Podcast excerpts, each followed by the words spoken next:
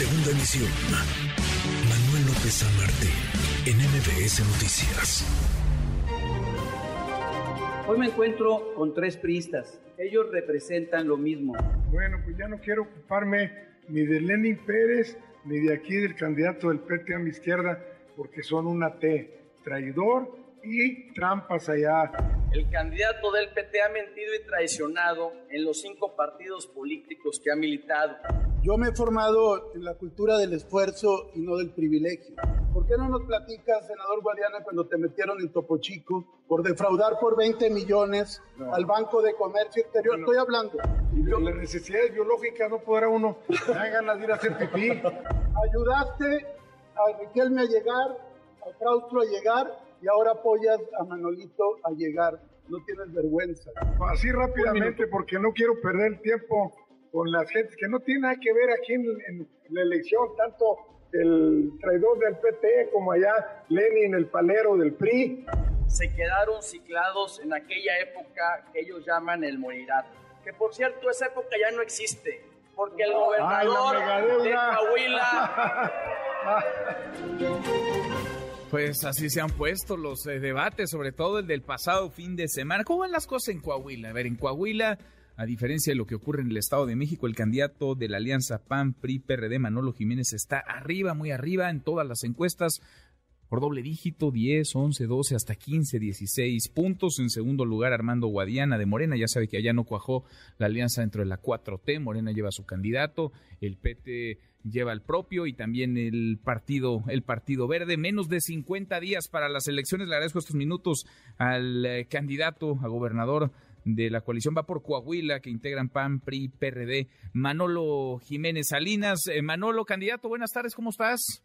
Muy bien, Tocayo, ¿tú qué dices? ¿Cómo andas? Bien, muy bien, muchas gracias. ¿Cómo va, cómo va la campaña ahora que ya comenzaron los, los debates? Y no sé si decirlo así, las patadas eh, por abajo estaban por abajo de la mesa, pero ahora por arriba también. Puso bueno y nomás estuvimos boxeando, esquivando todos los, los ataques y los agravios, pero mira, fuera, fuera de, ese, de ese momento en el que nosotros realmente llegamos al debate a, proponer, a hacer compromisos con la gente, porque al final de cuentas es lo que quiere la gente, escuchar eh, cómo le vamos a hacer para solucionar sus principales problemas. Entonces, eh, fuera, fuera de ese momento donde salimos adelante muy bien, hemos andado ya casi 20 días por todas las regiones de Coahuila, hemos andado haciendo compromisos, presentando propuestas sobre cómo le vamos a hacer para que Coahuila eh, siga hacia adelante, para conservar lo bueno que tenemos, que hoy en nuestro estado tenemos muchas cosas buenas, luego este, recurren a esas malas prácticas algunas candidatas y candidatos a decir que todo lo que está, mal. Aquí no, aquí la verdad que tenemos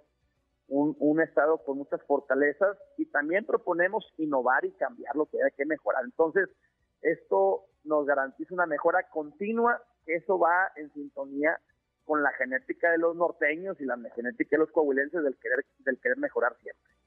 Ahora, ¿cómo, ¿cómo te tratan las encuestas? Lo vemos bien, estás arriba, pero ¿cómo te están tratando los otros aspirantes? Porque normalmente, digamos, pues eh, uno va contra el que va arriba, ¿no? El que va arriba es el que concentra la atención y también eh, las, eh, las críticas, los señalamientos, los ataques. ¿Cómo vas viendo el ambiente, el clima de la campaña para permitir precisamente que haya ideas, que haya propuestas más allá de ataques?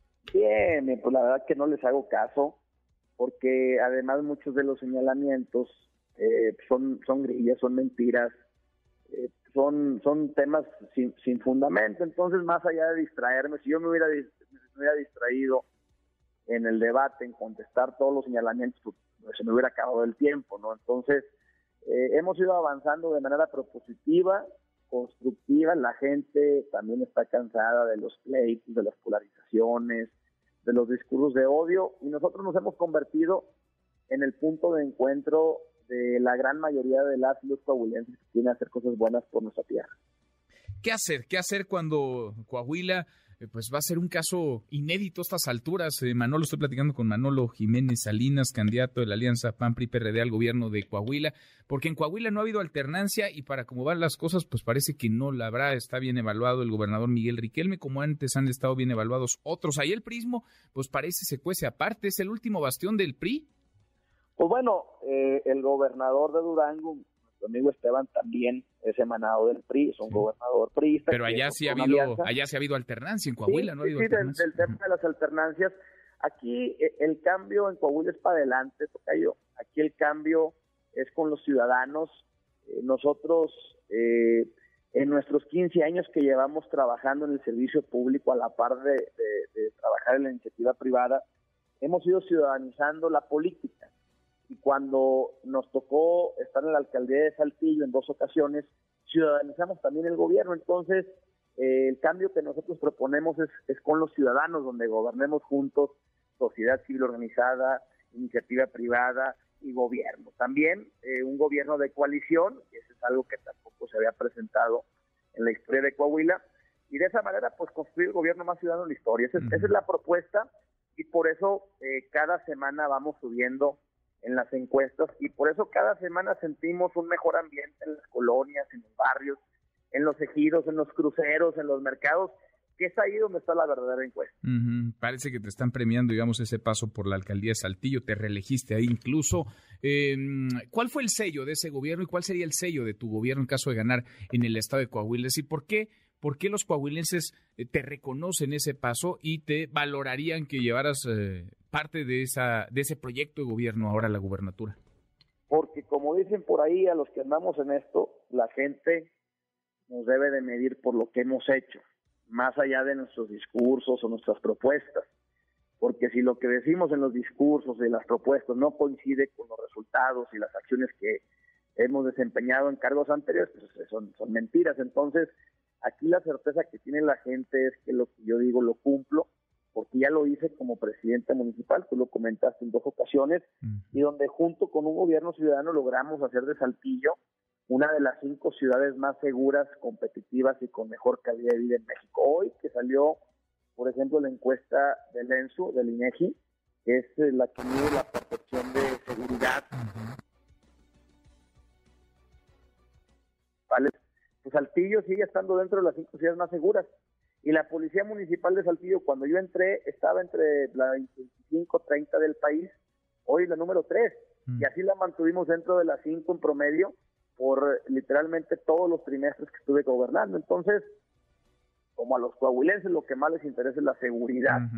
Lo que más les interesa es que lleguen más y mejores empleos, que podamos llevar desarrollo económico parejo a todas las regiones y lo que más les interesa es que haya una mejora continua, pues sin duda este proyecto es el que más embona con esos pues con esos eh, con esas aspiraciones. Pues así van las cosas, arrancaste arriba, muy arriba y te mantienes hasta ahora a menos de 50 días de las de las elecciones. Vamos haciendo estos cortes de caja contigo, vamos platicando en el camino de cara al primer domingo de junio, día de la elección. Manolo, gracias, gracias por estos minutos.